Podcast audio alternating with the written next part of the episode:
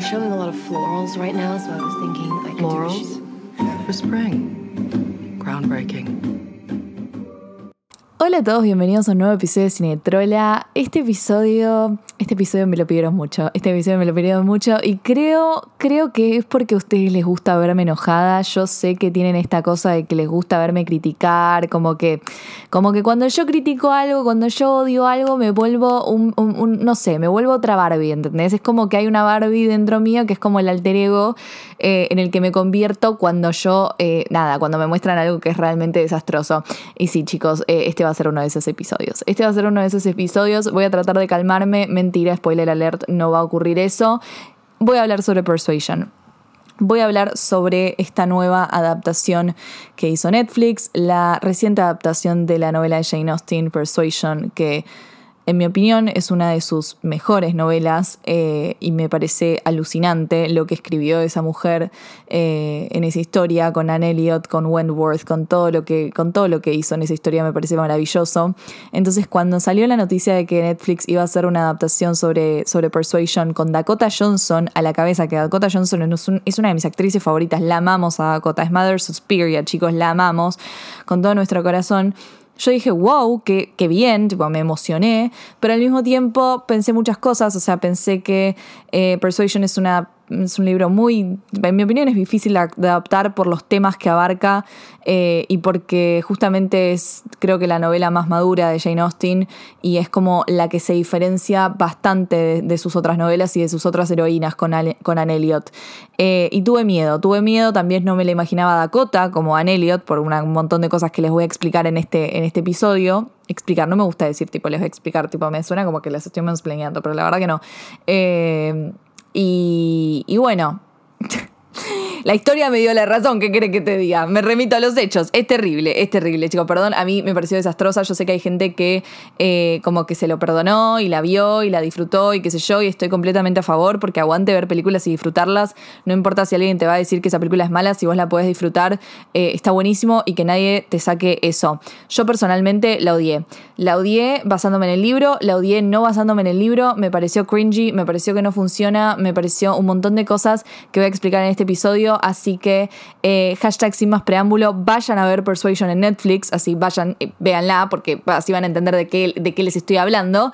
Y después vengan a este episodio y escúchenme. Así que hashtag sin más preámbulo, lo digo otra vez, los dejo con el episodio de Cinetrola.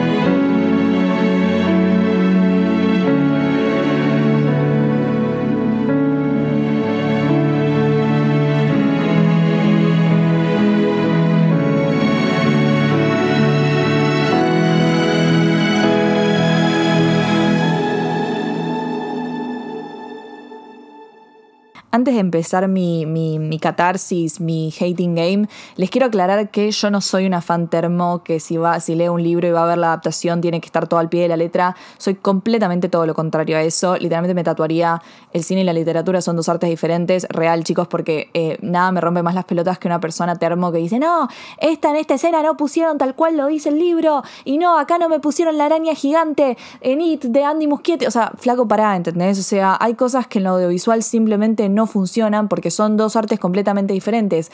Como a veces leemos un libro y la literatura llega a lugares tan profundos, tan internos, tan introspectivos, que el cine a veces no puede llegar, porque justamente en la literatura tenés a alguien escribiéndote con un montón de palabras y en lo audiovisual vos lo podés ver, vos lo podés oír, ¿entendés? Es como hay, hay, hay diferentes cosas y está en las manos de un director, de un guionista, de toda la producción, del vestuario, de toda la gente que hace una película o una serie, poder agarrar ese texto original, agarrar la esencia, que esa creo que es la palabra clave de este episodio, esencia de ese texto y traspasarlo a la pantalla.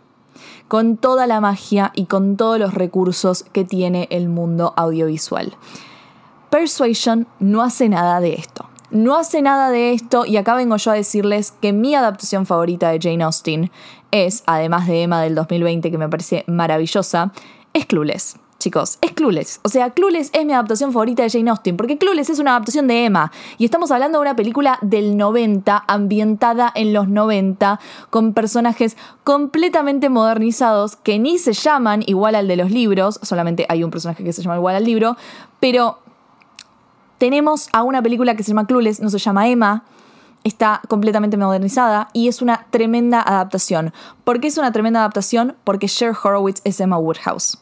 Porque la esencia del libro está ahí. Porque vos ves Clueless y te da el mismo sentimiento que cuando lees Emma, ¿ok? Y no voy a explicarme más porque si yo hago un podcast sobre Clueless y Emma, estoy hasta pasado mañana, que eventualmente lo voy a hacer. Pero hoy no es el día. Solamente quería aclararles eso para que ustedes no me digan, ay, Barbie, porque las cosas se pueden modernizar, qué sé yo. Yo estoy completamente a favor de la modernización de los libros, ¿ok? Ten Things I Hate About You, una de las mejores adaptaciones de Shakespeare. ¿Qué querés que te diga? Y estamos hablando de Shakespeare, ¿ok? Shakespeare y me encanta Ten Things I Hear About You, que es una, e, e, e, es una joyita de las comedias románticas. Entonces, ¿por qué Persuasion, con todos sus anacronismos, no me convenció? ¿Por qué estoy tan en contra de lo que hicieron con esta adaptación? Básicamente porque te cambian todo, porque les chupó un huevo todo, porque yo no sé si la gente que hizo esta película no se leyó este libro, porque realmente se me hace difícil entender cómo lees Persuasion y decís, ok, voy a adaptar esto ¿Cómo, ¿Cómo, te cavas tu propia tumba? ¿Ok? Porque las fans de Jane Austen están recontra re locas, ¿ok? Es el fandom, uno de los fandoms más tóxicos ever de la literatura. O sea, cuando salió Pride and Prejudice en el 2005, que es una de las adaptaciones más queribles de Jane Austen, y que vos si vos le preguntas a alguien ahora, seguramente te va a decir que es una de sus películas favoritas, no solamente adaptadas, sino que es una de sus películas generales. O sea, todos recordamos esa manito. es como todos queremos esa adaptación de Jane Austen. En el momento que salió, un montón de gente la odió. Tipo, la odió, ¿ok? Hay artículos criticándola y todo por sus anacronismos, por un montón de cosas.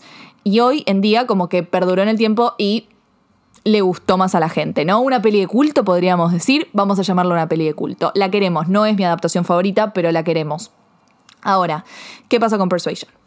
Persuasion es, eh, vamos a hablar un poco de la novela, ¿no? De Jane Austen, para los que no se la leyeron, que yo no creo que sea necesario leértela para ver esta película ni nada por el estilo, se las recomiendo porque es una de las mejores novelas de Jane Austen, es una novela que Jane, eh, que Jane, yo le digo como si fuese mi amiga, escribe en sus últimos años de vida, eh, es una novela llena de melancolía, de nostalgia, trata temas de la soledad, del amor, del duelo, del arrepentimiento Cuenta la historia de Anne Elliot, que tiene 27 años. Anne, que es una heroína hermosa, una heroína completamente diferente a las otras heroínas de Jane Austen, como Lizzie Bennet o Emma Woodhouse. A diferencia de ellas, Anne eh, es grande, Anne vivió el amor, se enamoró y lo perdió. Lo perdió porque se dejó llevar por las opiniones de su familia. Ella estaba por casarse con Wentworth, que era su gran amor, y su familia la convenció para que no lo haga porque él no era una persona adinerada y durante toda su vida después tuvo que lidiar con esa decisión que tomó, con, ese con arrepentirse de esa decisión, con que Wentworth a la larga se volvió un hombre adinerado y ese hombre vuelve a su vida, vuelve a su vida de alguna manera y, la película, digo, el libro, perdón, la novela es, es, tan, es, cuenta la historia, cuenta una historia de amor tan compleja, tan, tan compleja, llena de agonía y esperanza. Hay un momento en la novela en donde Wentworth dice que él es half agony and half hope, básicamente mitad agonía, mitad esperanza, y me parece que es una manera tan poética de describir esa complejidad de, del amor que se perdió y del amor que te arrepentís de haber dejado ir y que vuelve a tu vida y, y es como ya estás a los 27 años de edad, que imagínense para el 1810, los 27 para una mujer era, bueno, ya está, tipo, te vas a quedar soltera de por vida, ¿entendés? Lo que significaba eso para ella como mujer, lo que significaba ese amor que había perdido porque ella lo había perdido, que vuelva a ella, que no lo pueda volver a tener porque inevitablemente Wentworth se sentía, se sintió completamente abandonado por ella y le rompió el corazón, le rompió el corazón, entonces cuando se vuelven a encontrar es como que Anne por un lado quiere, quiere que él la vuelva a amar, pero por el otro lo entiende profundamente, entiende profundamente que él, que él está dolido, que, que él se sintió, se sintió traicionado por ella y entiende por qué él eligió y elige alejarse de ella. Entonces es, es una complejidad hermosa también entendiendo los personajes, o sea, Anne, Anne es una, eh, Anne es una mujer que literalmente, o sea, como casi la mitad del libro se la pasa callada, como que no habla, no habla, no, no, es, no es el main, no tiene un main character complex como creo que tienen todas sus otras heroínas eh, de Jane Austen.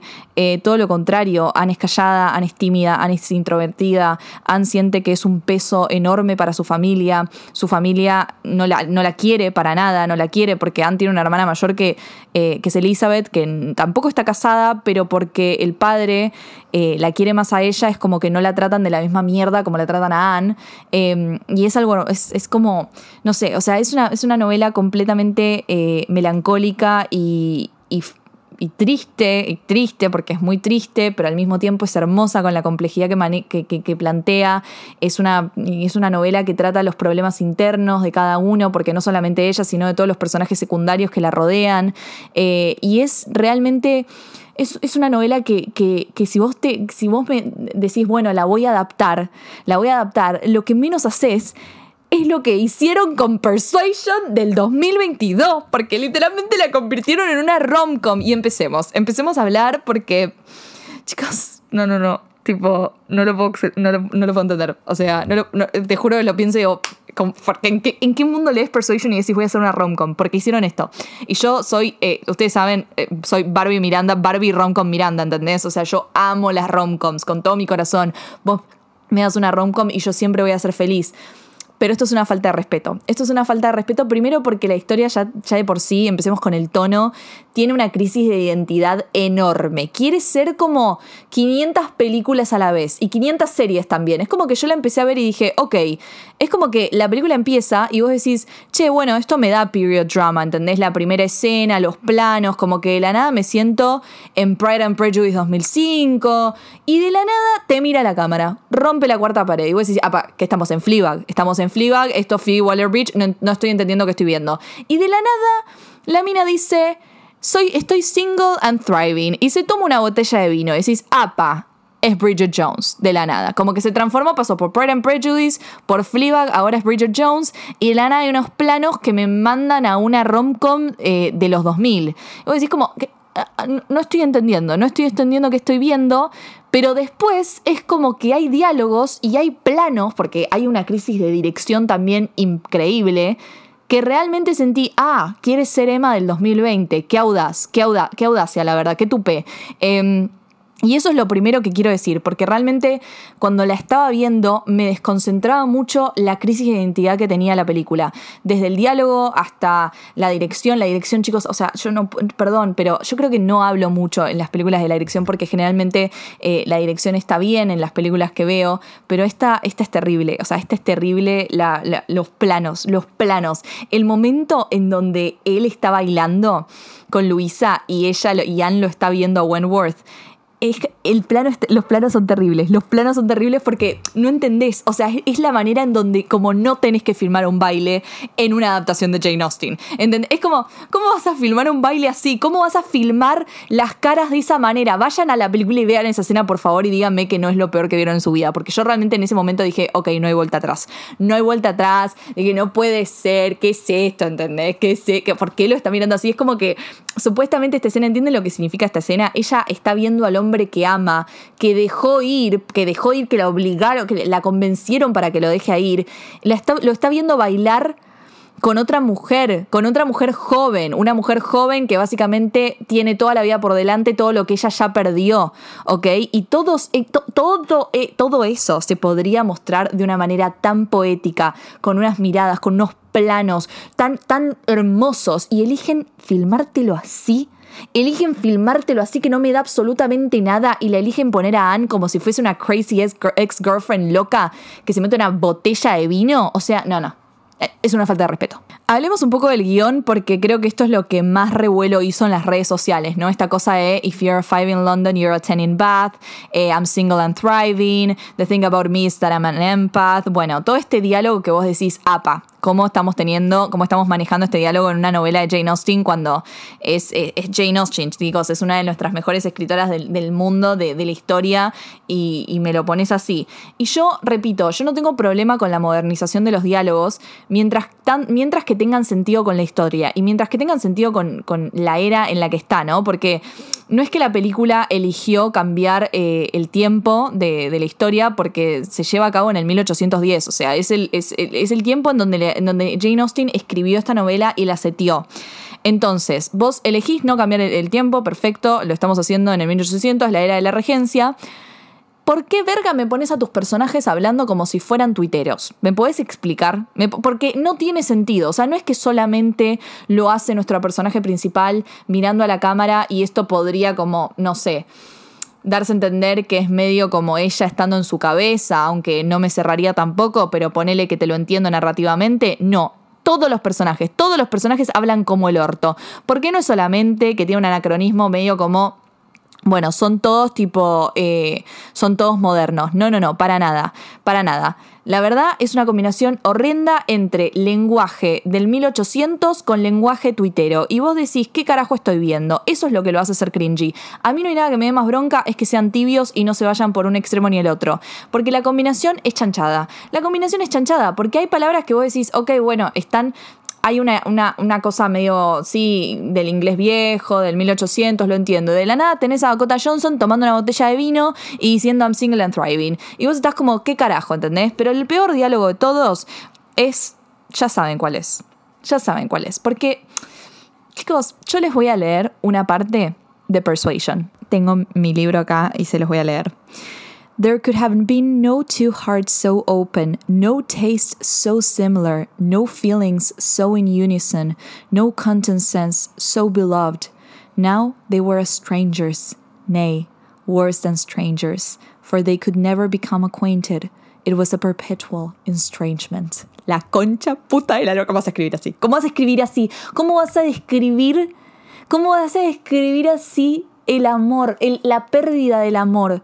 El arrepentimiento, es como el, el, haber estado enamorada. O sea, la primera parte que te explica lo que es estar enamorado, ¿no? Como sentirte tan similar con la otra persona, que, que la otra persona esté ahí y que vos la conozcas mejor que nadie y que sus cuerpos se, se, se, encuentren de una manera que ya parece algo familiar, ¿entendés? Que ya es una rutina y que, y que cuando todo eso se pierde, cuando todo eso se pierde, sos más que extraños, son, son, es mucho más que un extraño eso. Todo eso que vos conocías ya se vuelve no solamente desconocido, sino imposible de volver a tener, porque encima ellos dos como que ella le rompió el corazón a él, ¿entendés? Y todo eso lo explica de una manera tan poética y tan hermosa. Y por eso me pregunto, ¿en qué momento agarran eso y dicen, bueno, lo vamos a cambiar por, no, we were worse, we were worse than strangers, we were exes? Tipo, ¿qué? ¿Qué? Me caí, tipo, literalmente me caí en la cama. Me caí en mi cama, porque yo grabo mi podcast en la cama, pero ahora tipo me tiré, porque no lo puedo creer. Porque realmente no lo puedo entender. Es como, porque encima, o sea, a la, directora eh, le hicieron una, una, una, entrevista y le preguntaron como cuál fue la, la, la, la razón por la cual ella decidió como modernizar el diálogo de Jane Austen. Y ella dijo que, a pesar de que es una novela hermosa, qué sé yo, el, es como muy formal y el diálogo que plantea Jane Austen a mucha gente eh, no le va a parecer tan familiar y ella quería apelar a la younger audience, ¿no? Tipo a la audiencia más joven para que los jóvenes como que eh, vean la película, la entiendan y de ahí vayan a leer el libro. Ahora, primero, esto me parece muy patronizing, muy condescending. Eh, me parece que es la definición de subestimar a tu audiencia. No importa si tu audiencia es joven, adulta, lo que sea. Yo vi eh, yo vi adaptaciones de Jane Austen, yo leí Jane Austen cuando tenía 13 años, empecé a leer Jane Austen, y hubo un montón de cosas que no entendí, pero las busqué. O sea, me parece que esto de subestimar a tu audiencia porque es joven es muy triste, es muy triste porque ni siquiera le das el lugar, no les das el lugar para que, para que puedan ver la película y para que puedan este, ver esos diálogos, escuchar esos diálogos y digan, aunque no, tipo, aunque no lo entiendan del todo, que entiendan que es algo poético, porque yo creo que cualquier persona escuche esos diálogos, o sea, ustedes lo escucharon recién, no me jodan, o sea, primero no es tan difícil de entender, segundo, tipo, es poesía, es poesía y te atrae muchísimo más que We're Exes, o sea, eso no es icónico, eso no perdura en el tiempo, chicos, o sea... Es como, es como cuando Mr. Darcy le dice a Lizzie, tipo, you have bewitched me. Cuando Mr. Knightley le dice a Emma, if I loved you less, I would be able to talk about it, about it more. O sea, es como, son diálogos que no los podés cambiar, que son icónicos, que perduran en el tiempo por algo. Eh, y me parece muy triste, realmente muy triste que se subestime, se subestime a los jóvenes, a la audiencia de esta manera. No hay nada que me ponga peor que eso, porque es tipo es literalmente Jane Austen for Dummies, pero ni siquiera es Jane Austen, porque, porque mucha gente dice, bueno, capaz esta es la introducción a mucha gente Jane Austen. Yo no creo que sea la introducción, bueno, y si lo es, buenísimo, lo aplaudo, por favor, lean Jane Austen. Pero si no tiene nada que ver con Jane Austen, o sea, ni siquiera le pones los diálogos en serio, la gente va a ir y va a pensar que va a leer tipo un Young Adult, que le, van, le va de la nada, van a estar buscando el Where Exes y no van a entender un carajo, van a decir que estoy bien, que estoy leyendo. Y no, porque no tiene nada que ver, no tiene nada que ver, que tipo le saca toda la esencia de Jane Austen, le saca todo el sarcasmo, eh, la poesía y hablando del sarcasmo, hablando del sarcasmo, voy a hablar de la ruptura de la cuarta pared. Por favor, ay Dios, qué insoportable. Perdón, chicos, o sea, yo no tengo ningún problema con la ruptura de la cuarta pared. Amamos Fleabag con todo nuestro corazón. Esto no tiene nada que ver con Fleabag. Claramente hay una inspiración y la idea era un Phoebe Como, ay sí, la chica grande que tiene 27 y habla del amor y de todas sus desgracias, ¿no?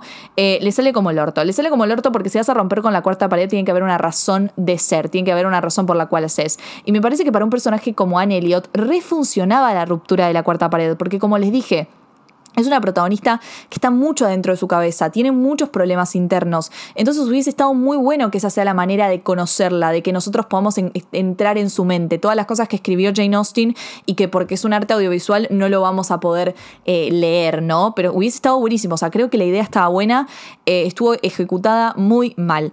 ¿Por qué? Porque no tiene sentido. Primero que la hacen quedar como una protagonista de romcom muy sassy, muy quirky, que mira la cámara y es como, ay, ella, tipo, ella la tiene re clara, o sea, todo, todo, entienden que la novela, cada momento que la familia eh, o la ignora, básicamente la están ignorando o la están insultando ella en ningún momento se defiende con la familia. No es que de la nada, tipo, tiene esa actitud de, ay, sassy boss bitch, como cuando mira la cámara y se tira, tipo, un eye roll y vos estás como, ay, jaja, ella tan poderosa, tan girl boss, ¿entendés? Eso no es Anne Elliot. Anne Elliot no es, no es así. Anne Elliot está triste, chicos. Anne Elliot es un personaje que está triste, triste, arrepentida, sola, se siente muy sola, ¿ok? Es un personaje súper melancólico, no es gracioso, no es una mujer que de la nada se pone a jugar con los sobrinos y se pinta con mermelada el bigote, no es una mina que se toma una botella de vino, eso no es San Elliot, ¿ok?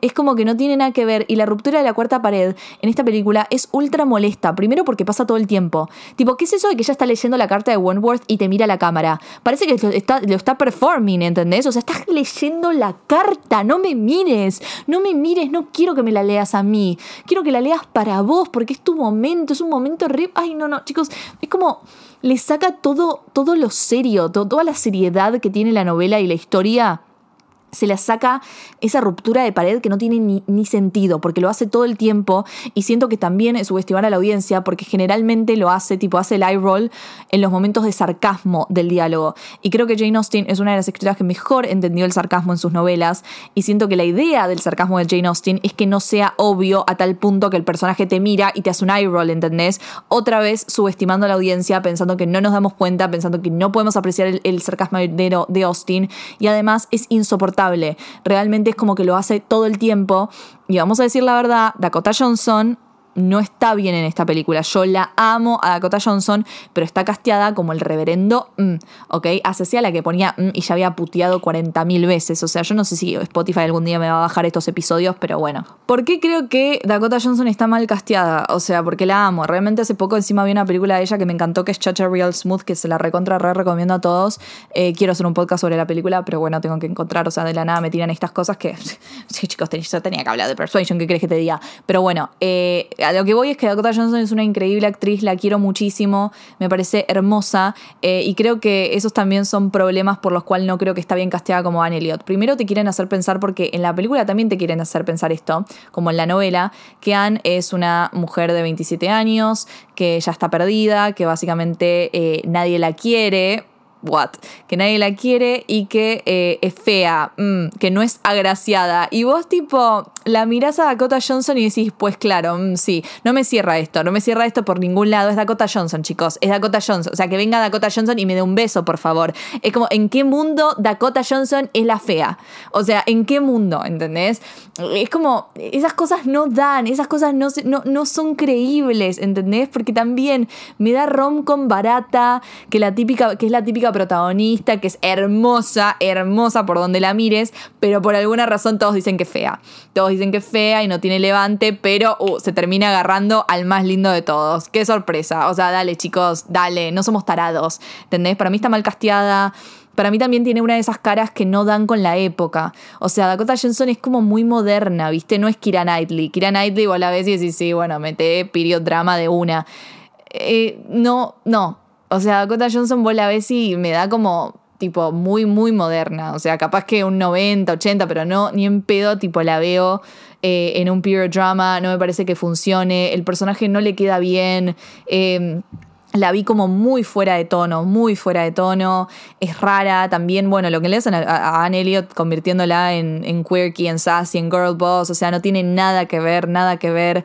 Eh, el momento en donde le grita a Wentworth por la ventana, el momento en donde le cuenta a todos eh, por celos que el, el, prometido de la hermana se le propuso a ella primero, o sea, son todas cosas que vos decís no tienen nada que ver con el personaje real, o sea, les invito a ver otras adaptaciones de Persuasion, la de 1995 y la del 2007, que a pesar de que no me parece que son las mejores, eh, que no son las mejores adaptaciones de Jane Austen, igual la del 1995 a mí me gusta mucho, me parece que captan bien la esencia del personaje y de la historia, porque van a ver la diferencia enorme que hay eh, entre el personaje, entre esos Anne Elliot, ¿entendés? Porque Anne no es nada que ver como la Anne de Dakota Johnson, y me re lastima porque es una heroína que realmente era muy querida no solamente por los lectores, sino por Jane Austen, ¿entendés? O sea, es una heroína en donde ella, yo siento que, trató algo diferente eh, y, llegó a un punto de madurez que nunca pudo eh, con sus otras heroínas. Y, es hermoso porque siento que también hubo esta cosa de como las heroínas más famosas de Jane Austen, ¿quiénes son? Lizzie Bennett y Emma Woodhouse. Y creo que también quisieron hacerla parecerse a ellas, que no tiene sentido porque ellas son mucho más jóvenes, porque ellas tienen toda la vida por delante, porque tienen otras personalidades completamente diferentes a la de Anne, porque no vivieron las cosas que vivió Anne, porque Anne es una mujer que amó, que se enamoró, que estuvo completamente bewitched por Wentworth y que lo dejó ir, lo dejó ir. Ella eligió dejarlo ir, a pesar que fue por todas las manipulaciones de la familia y por todo lo que le llenaron la cabeza, ella eligió dejarlo ir y ella le rompió el corazón y tiene que lidiar con eso. es una mujer que estuvo sintiendo toda esa soledad y todo ese arrepentimiento sin ver a la persona que ama por decisión propia durante ocho años y medio, ¿ok? Es una mujer que vivió ocho años y medio con estos sentimientos y ahora lo vuelve a ver. Eh, me da tanta bronca que no, no sé, no, no se animaron, no quisieron, eh, se les dio miedo básicamente adaptar una novela tan compleja, tan llena de, melancolía y nostalgia que vos decís, ¿por qué? Si es algo hermoso, si es algo que también la audiencia se puede relacionar hasta el día de hoy, porque eso es la magia de, la novela, de las novelas de Jane Austen, que a pesar de que las haya escrito en el 1800, tratan temas que todos nos podemos relacionar, porque creo que todos hemos amado y todos hemos dejado ir y todos hemos, tenido que lidiar con el duelo y hay un montón de gente que, que siente esto de volver a ver a la persona que amó, de la persona que nunca pudo superar y la vuelve a ver y, tiene que lidiar con un montón de sentimientos que son recontra re complejos, pero propios del ser humano y hay muy pocas películas y series que tratan estas temáticas de una manera tan compleja y tan enriquecedora como lo hace Jane Austen en su, en su novela. Eh, entonces me da mucha pena que la hayan como lavado de todo eso y la hayan convertido en una rom-com barata con todo el respeto que se merecen las rom-com baratas porque las amo. Eh, que rom-com barata para mí no es un insulto, ¿ok? Tipo rom-com barata es como, viste, una rom-com que no tiene más, más profundidad que, lo que se ve eh, en pantalla y listo. Em, Y creo que si, si Netflix decía, bueno, quiero hacer una película medio inspirada en la historia de Persuasion, pero ni siquiera dice que está inspirada en Persuasion. Tipo, ellos leyeron Persuasion y dijeron, bueno, vamos a hacer una película sobre algunos exes que se reencuentran después de mucho tiempo y ya está, y la ambientamos y no sé qué. Vaya y pase. Pero ¿por qué si que te inspiraste en Persuasion, entendés? ¿Por qué me agarrás a la heroína de Anne Elliot y la convertís en esto? ¿Por qué? ¿Por qué? ¿Por qué? ¿Por qué? ¿Por qué? Fuera de la falta de agonía en el personaje de Anne, eh, hablando de los otros personajes, me parece que eh, los cambiaron bastante al libro, los cambiaron bastante, pero bueno, eso no me importa. La verdad es que los personajes también están muy desdibujados, los personajes secundarios, porque medio que todos sus problemas se resuelven medio al principio de la película. Y la película general se, se concentra principalmente en la historia de amor entre Wentworth y y, Anne. Eh, a mí me gustó mucho el personaje de Mary, fue el personaje que más me gustó, que es el de la hermana. Eh, me gustó, me gustó a pesar de todo el diálogo moderno que le dieron, el I am an empath. Eh, me pareció graciosa, me pareció creíble, me pareció que McKenna, la actriz, hace un gran, tipo, un gran trabajo. Así que, nada, me gustó. El personaje de Wentworth es terrible es terrible porque si tu, si tu tema principal en la película es el amor y es el romance, mínimo hace que tus dos personajes principales tengan química, me parece, ¿no? no tienen la química de una banana con una manzana y creo que eso tiene más química realmente. Eh, no, no, no, no funciona. No funciona primero que Wentworth es en la novela es súper archi charming, es un, es un capitán, es un capitán que vuelve todo adinerado, viste, como que él ganó el breakup, ¿entendés? Y es súper charming y está buenísimo y es como es atractivo, ¿entendés? Te atrae, te atrae, como que vos la entendés, Anne, la entendés, porque es tipo, dale, hermana, ¿cómo lo dejaste ir? Y en la película vos lo ves y decís, ¿quién es este banana? ¿Quién es este gilazo? Por Dios, sos aburridísimo, sos aburridísimo, tipo, el chabón no hace nada. Primero como que no, no, no me da nada el actor, no me da nada, está parado ahí, podría ser una estatua y me daría lo mismo. Lo único que hace es mirarla a Anne, porque tipo, solamente la mira la mira y vos decís, ¿qué, pasa? Tipo, pero no la mira bien porque tampoco la dirección hace algo para que esos planos te den algo. La mira y habla mierda de ella a las espaldas, ¿entendés? Como para cubrirlo. Eh, la verdad, no sé nada. Tipo, me, parece. No, tampoco tienen química. O sea, ellos dos, cómo se relacionan entre sí, es horrible. Es súper awkward porque encima. Vos imaginate esto.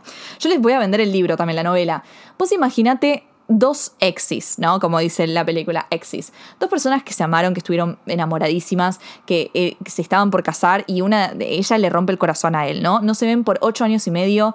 Él en el medio se volvió un capitán súper adinerado. Estamos hablando de 1800. No hay redes sociales, chicos, no hay cartas, no, no hay nada, no, nada se sabe. Ella como que She kept touch on him, pero nada, como que no, no hubo acercamiento. Se vuelven a ver, se vuelven a ver, ella completamente enamorada de él, ella lo quiere de vuelta, pero entiende, entiende por qué él no puede estar con ella, entiende que él se quiere alejar, entiende el distanciamiento de él, de él hacia ella, porque ella le rompió el corazón, ella lo entiende. Entonces es una complejidad entre esos dos sentimientos, entre te quiero amar, pero y quiero que me ames, pero al mismo tiempo yo te rompí el corazón y, tengo esta soledad encima y tengo todo este duelo, esta esta agonía, esta melancolía y él, él, que obviamente que la sigue amando, él la ama, pero le rompió el corazón, lo abandonó, ¿entendés? Y al mismo tiempo tienen que hacer como que no se conocen, porque nadie, como que nadie de los que está ahí sabe de la historia de ellos dos y tienen que luchar contra esos sentimientos que sienten. Esta cosa de volver a verlo, de volver a verse y que nadie se entere a su alrededor.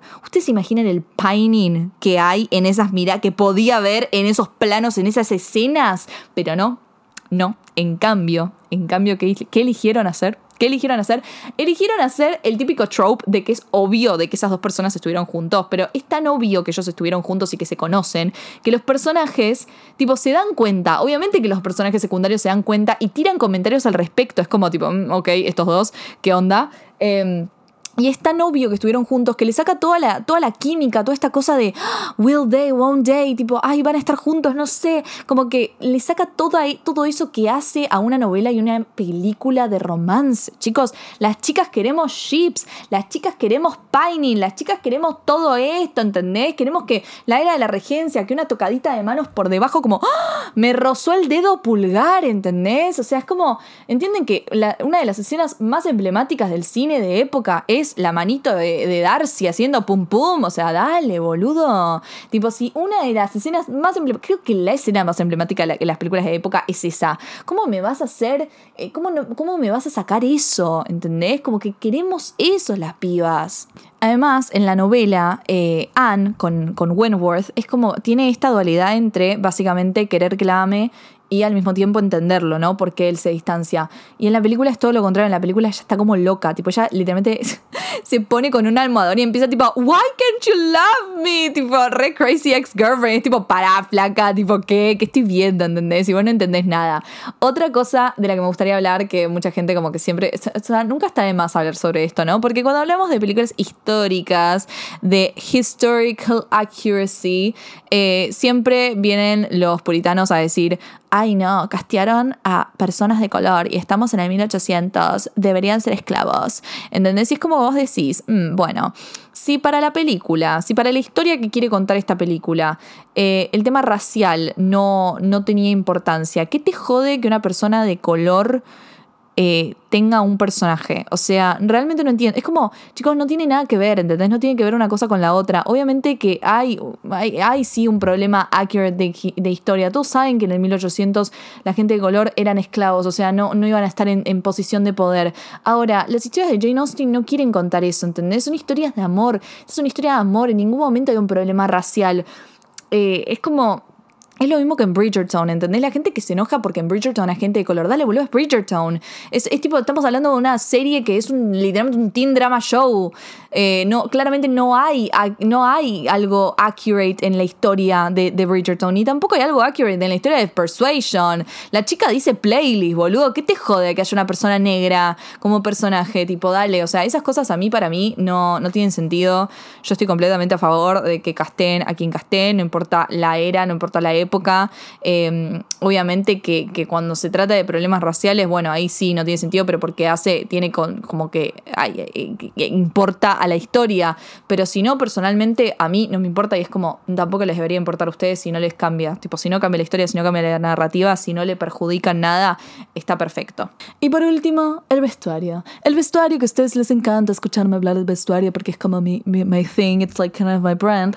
Eh, a ver, la verdad que no tengo mucho para decir. ¿Qué cree que te diga? No tengo mucho para decir, es aburrido, es aburridísimo, es aburridísimo si un vestuario no es icónico, no me importa, no, no, no, no, no, ni, ni tengo ganas de verlo, ¿ok? No hay ganas, no hay ganas, no hay intención de hacer algo emblemático, icónico, ni nada por el estilo como hizo Emma el 2020, eh, no hay amor por la época, no hay amor por la regencia, no hay amor por la moda, no hay amor por nada, o sea, es como muy básico todo, agarran típicos elementos de la era de la regencia, los ponen en los vestuarios, visten a todos los personajes iguales, eh, no hay colores específicos, o sea, hay muy pocos personajes que tienen colores específicos eh, con, para su narrativa. Eh, no es que, o sea, por ejemplo, la paleta de colores de Anne a mí me pareció rarísima, como que siento que la querían vestir como con colores sobrios, o sea que en realidad toda la película quiere tener colores terrenales, lo cual para mí tampoco tiene sentido, porque ok, sí, colores terrenales para una historia melancólica y nostalgia, pero tu historia no es ni melancólica ni nostalgia, es una rom-com, entonces me hubiese gustado más que se la jueguen, ¿no? Con eso, ok, me haces una rom-com, Cámbiame todo, ¿entendés? Cámbiame el vestuario, poneme colores vibrantes, o sea, ¿por qué los colores terrenales? Si no tiene ningún tipo de sentido con la historia que estás contando, ni con los personajes. Like, it doesn't make any sense at all. Eh, hay un momento en donde Anne tiene una boina y yo no entendí qué estaba pasando, pero ya a ese punto dije, bueno, una mancha más al tigre, no le hace nada más, una raya, perdón, chicos, ya no sé hablar, perdón, una raya más al tigre, ¿qué le va a hacer más? Pues ya está, estamos como en un nivel de superación que ya pasamos todos los paneles de, de accuracy y de ridiculez, entonces ya no me importaba. Lady Russell es uno de los personajes que tiene como una paleta de color determinada porque siempre está como con colores vibrantes y con telas que son como más eh, caras de conseguir en ese, en ese mm, en esa era eh, y tiene sentido porque es uno de los personajes como más adinerados, entonces eso se lo voy a dar, pero la verdad es que no tiene nada, como que no me da spice, no me, no me da absolutamente nada, ¿no? O sea, no, no tiene como, no, ¿entendés? No me da lo que tiene que tener un vestuario para que yo diga, oh my god, this is amazing, tipo, esto es realmente amazing. Después, los otros personajes, repito, no están todos vestidos iguales, ¿entendés? Están todos vestidos iguales, no los diferencio, no los diferencio, no tienen como, no, no, son parte de la personalidad de cada uno y para mí un vestuario siempre tiene que acompañar a la narrativa y tiene que tener sentido con la historia que está contando y con los personajes que está como vistiendo. Eh, y esto no ocurre aquí, además de que hay una, o sea, obviamente que hay un montón de, de aspectos que no son correctos históricamente, pero eso para mí ya está más allá, o sea, repito, yo no soy una persona que necesite eh, accuracy histórica porque nada, o sea, depende, depende de la película y depende de la serie. Yo acá, ya cuando me dicen playlist, no estoy buscando que sean históricos, no estoy buscando que sean eh, históricamente correctos. Realmente no lo estoy buscando. Sí me hubiese gustado un buen vestuario. Un buen vestuario me gustaría que tengas. Un buen vestuario que me deje algo, que me deje eh, algo para decir, bueno, eso estuvo bien, esto me gustó. O sea, hay cositas que también, hay cositas, como algunos vestidos de la hermana de ella, de Elizabeth, que me parece que están buenos y que tienen sentido con la personalidad del personaje, pero vos decís después, no, la verdad que no, o sea, ni siquiera hay una paleta de color coherente, qué, qué sé yo, ¿no? Chicos, no sé qué decirles. No, en realidad sí sé qué decirles. O sea, lo que les digo es que yo hago esto porque me divierte, uno, y porque dos, eh, nada, amo el cine, amo la literatura, amo el arte y, realmente es muy triste cuando, yo siempre les digo, a mí me pone triste cuando no aprovechan algo que hubiese estado realmente bueno, porque Persuasion es una de, de, de las novelas más interesantes para, adaptar de Jane Austen. Y me parece que un montón de gente se hubiese podido relacionar con ella y hubiese podido sentirla, sentir lo que sintió eh, Austen cuando la escribió. Y me da mucha pena que hagan esto. Igualmente, repito, es una película que recontra re podés ver, no sé, un viernes a la noche, querés ver algo, no sé, entretenido de alguna manera, que igual para mí yo me dormía a los 10 minutos aprox. Eh, podés verla, o sea, no es que es unwatchable Mentira, para mí sí es unwatchable, pero no sé qué decirles, no sé qué decirles. Quiero no ser tipo, eh, no, quiero no ser extremista, pero a mí realmente no me gustó nada, no me gustó sacándola del libro, tipo apartándola del libro, que igual si es una adaptación es imposible, tipo no, no ligarla con el texto original, porque ellos mismos dijeron esto es una adaptación, ¿qué cree que te diga? Se llama Persuasion, o sea, dale. Eh, es como, no me pareció una buena película, me pareció que tiene una crisis de identidad tremenda, que los personajes son, no, tienen nada de química, no tienen nada de personalidad, me aburrió, eh, me pareció que está mal dirigida, no me gustó, tipo, no me gustó y si esta película los hace leer Jane Austen, buenísimo, porque ojalá, o si no los hizo la película leer Jane Austen, ojalá que este episodio les haga leer Jane Austen con todo lo que les conté del libro. Está buenísima esta novela, está buenísima, ¿ok? Por favor, lean todo Jane Austen. Es una mujer que entendió el amor y a la mujer de una manera increíblemente hermosa, em, con todas las complejidades y con toda la poesía que eso involucra, porque las mujeres, si somos algo, somos complejas y somos poesía. ¡Ah! ¿Quién era? Eh, pero sí pero sí. Así que, guess that I have to say, vean Persuasion. No, mentira, lean Persuasion.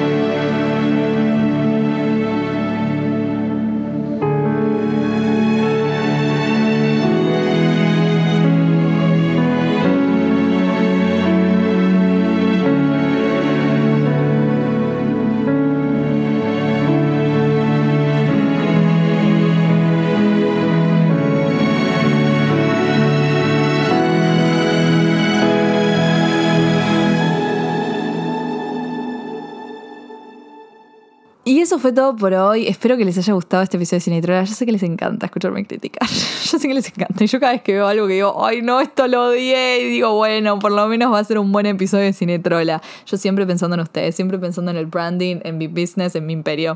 Eh, así que nada, espero que les haya gustado. Muchas gracias por escucharme. Si no vieron la peli y la quieren ver, porque la quieren ver y después escucharme criticar o lo que sea, o, me escucharon criticar y ahora la quieren ver a ver qué tan mala es.